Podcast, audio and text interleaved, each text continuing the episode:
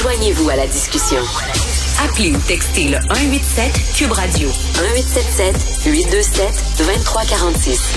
Je sais pas vous, moi, ma fête préférée, c'est pas Noël, ce n'est pas Pâques. Ma fête préférée, c'est l'Halloween. Donc, nous allons parler avec euh, l'historien Samuel Venière, d'où ça vient l'Halloween, comment ça se fait qu'on donne des bonbons, etc. Bonjour, Monsieur Venière. Est-ce que Monsieur Venière, vous êtes là? Bonjour. Oui, je suis là, je suis là. OK, bonjour. Euh, Halloween, ça vient d'où? Ben, Halloween, c'est une fête qui est très célébrée aujourd'hui. C'est le résultat d'une série d'emprunts culturels différents. OK. Hein, en France, on célébrait la Toussaint. La Toussaint, c'est la fête de tous les saints, célébrée le 1er novembre. Euh, sauf qu'en anglais, on disait All Hallows Eve, donc la veille de la Toussaint. Et par transformation du langage, c'est transformé en Halloween. C'est ça qu'on célèbre aujourd'hui. Mais cette fête-là a des origines beaucoup plus lointaines. Hein. Dans le monde celte, dans les îles britanniques, là, il y a des centaines d'années, le 1er novembre, ça symbolisait la, la, fin de la moisson et le moment de l'année où euh, les nuits deviennent plus longues que les jours. Donc, euh, que la noirceur s'imposait un peu sur le monde. il y avait un festival celtique très important organisé par des druides où on faisait des banquets, des grands feux. Un festival qui s'appelait le festival de Samhain, donc euh, qui venait vraiment marquer le début de l'hiver. Et à ce moment-là, on pensait que la mince frontière entre le monde des vivants et des morts s'amenuisait pour laisser passer toutes sortes d'esprits, de fantômes et de démons qui venaient hanter les vivants. Et c'est depuis cette période-là qu'on va porter, par exemple, des masques ou des costumes pour effrayer les esprits ou encore pour éviter hein? qu'ils nous reconnaissent. on faisait ça, mais là, on parle de quelles années, là, les Celtes et les Druides et tout ça, là? On parle de, avant, avant l'arrivée du christianisme euh, dans ces, euh, dans ces régions-là, donc euh, les années 500, 600 après Jésus-Christ. Donc, ce sont des siècles derrière. Mais nous, au Canada, cette fête-là est arrivée beaucoup plus tard, au milieu du 19e siècle, avec l'immigration massive des Écossais des Irlandais. Ils ont apporté cette, cette culture-là avec eux au Canada. OK, donc c'était le paganisme qu'on appelait là, à cette époque-là, avant le christianisme. Absolument, absolument. Donc cette fête-là était dédiée aux esprits, euh, aux dieux du soleil, euh, à, toutes sortes euh, de divinités finalement qui, qui étaient durement réprimées là, par le christianisme. D'ailleurs, quand on a instauré la fête de la Toussaint le 1er novembre, c'était un peu pour couper l'herbe sous le pied à cette fête-là, dont on ne voulait pas. D'ailleurs, en France, aujourd'hui, l'Halloween, c'est pas c'est pas vraiment une célébration qu'on va fêter. Non, hein? Dans le monde britannique ou encore en Amérique du Nord, le Canada et États-Unis. Quand vous me parlez de fêtes euh, païennes et tout ça, ça me fait penser au film d'horreur de Wickerman, avec les fêtes païennes sur une île au large de l'Angleterre. Euh, et les, les citrouilles, ça vient d'où, ça?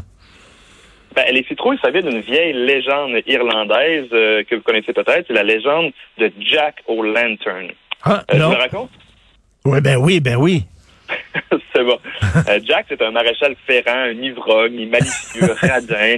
Un jour, dans un bar, il va bousculer le diable. Et là, le diable, comme en son habitude, va tenter de séduire l'homme pour qu'il puisse lui donner son âme. Mais Jack, il est quand même rusé, il va tromper le diable à plusieurs reprises, une fois avec une pièce de monnaie, un autre moment donné en le faisant grimper dans un arbre. Finalement, il va passer un deal avec le diable et lui dit Je te laisse t'évader, il va l'emprisonner avec une croix. Je te laisse t'évader, mais tu viens jamais chercher mon âme. Le diable, il n'a pas le choix, il accepte. Plusieurs années plus tard, Jack, il meurt d'une vie de débauche, bien entendu. Puis là, l'accès au paradis, lui, est refusé pour les mêmes raisons. Alors, il s'en va vers l'enfer, mais là, le diable ne veut pas le laisser en enfer. Il l'a beaucoup trop niaisé.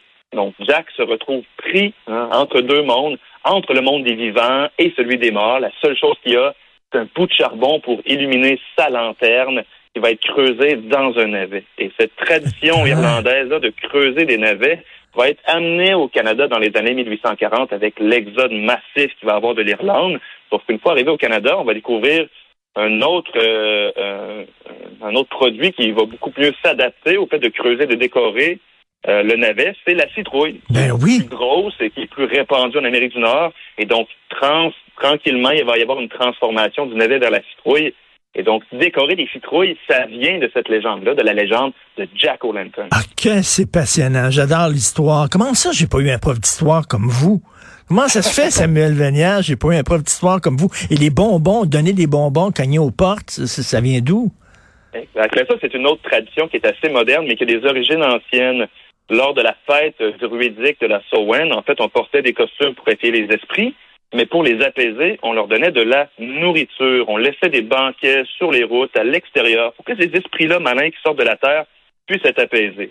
Et plus tard, au Moyen Âge, au 15e siècle, on passait, les gens plus pauvres passaient de porte en porte, euh, récitaient des prières, des chansons, des poèmes et récoltaient ce qu'on appelle des soul cakes, donc des gâteaux de l'âme, okay. une de collecte de nourriture qui, qui, qui est finalement dédié à aider les plus pauvres, mais aussi à apaiser les esprits.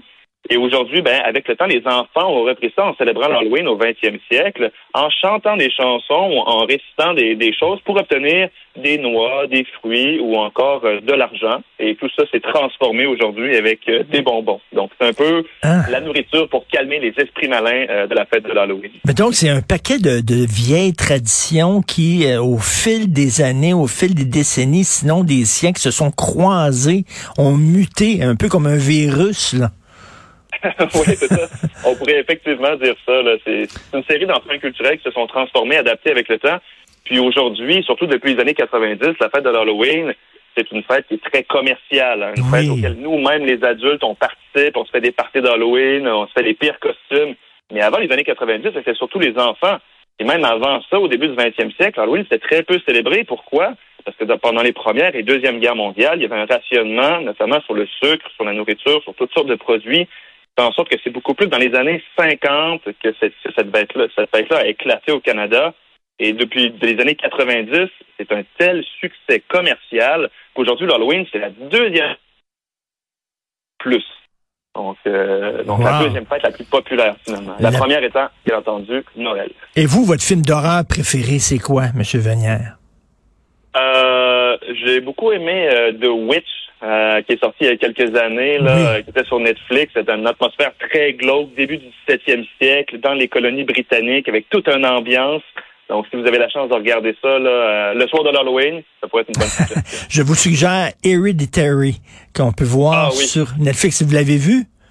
Euh, non, mais j'en ai entendu beaucoup parler. C'est vraiment très dérangeant. Vous êtes historien au Musée naval de Québec. Parlez-moi rapidement. Je connais pas ce musée-là, le Musée naval de Québec. C'est quoi? C'est où? On est un musée euh, d'histoire militaire situé dans le vieux port de Québec. C'est un musée qui est gratuit. Toutes nos activités sont gratuites. Euh, toujours. Et puis, on parle essentiellement de l'expérience des anciens combattants qui ont combattu pendant les grands conflits, donc pendant les guerres. Notre objectif, c'est d'expliquer les conséquences de la guerre pour sensibiliser aux valeurs de la paix. Donc, c'est vraiment ça notre vocation là, avec euh, avec les gens de Québec. On est ici au Vieux-Port de Québec. Passez nous voir. Donc, ça nous fera plaisir de vous accueillir. Et on peut on peut faire une visite guidée accompagnée de vous? Absolument. Oui, vous pouvez nous écrire sur notre page Facebook et puis euh, on organise ça. Ah ben c'est sûr, je vais y aller. Vous allez voir ma grosse face, c'est sûr et certain. Merci. Vous êtes excellent, Samuel Venière. Merci beaucoup. Bon Halloween. Merci. Bon Halloween à vous. Salut.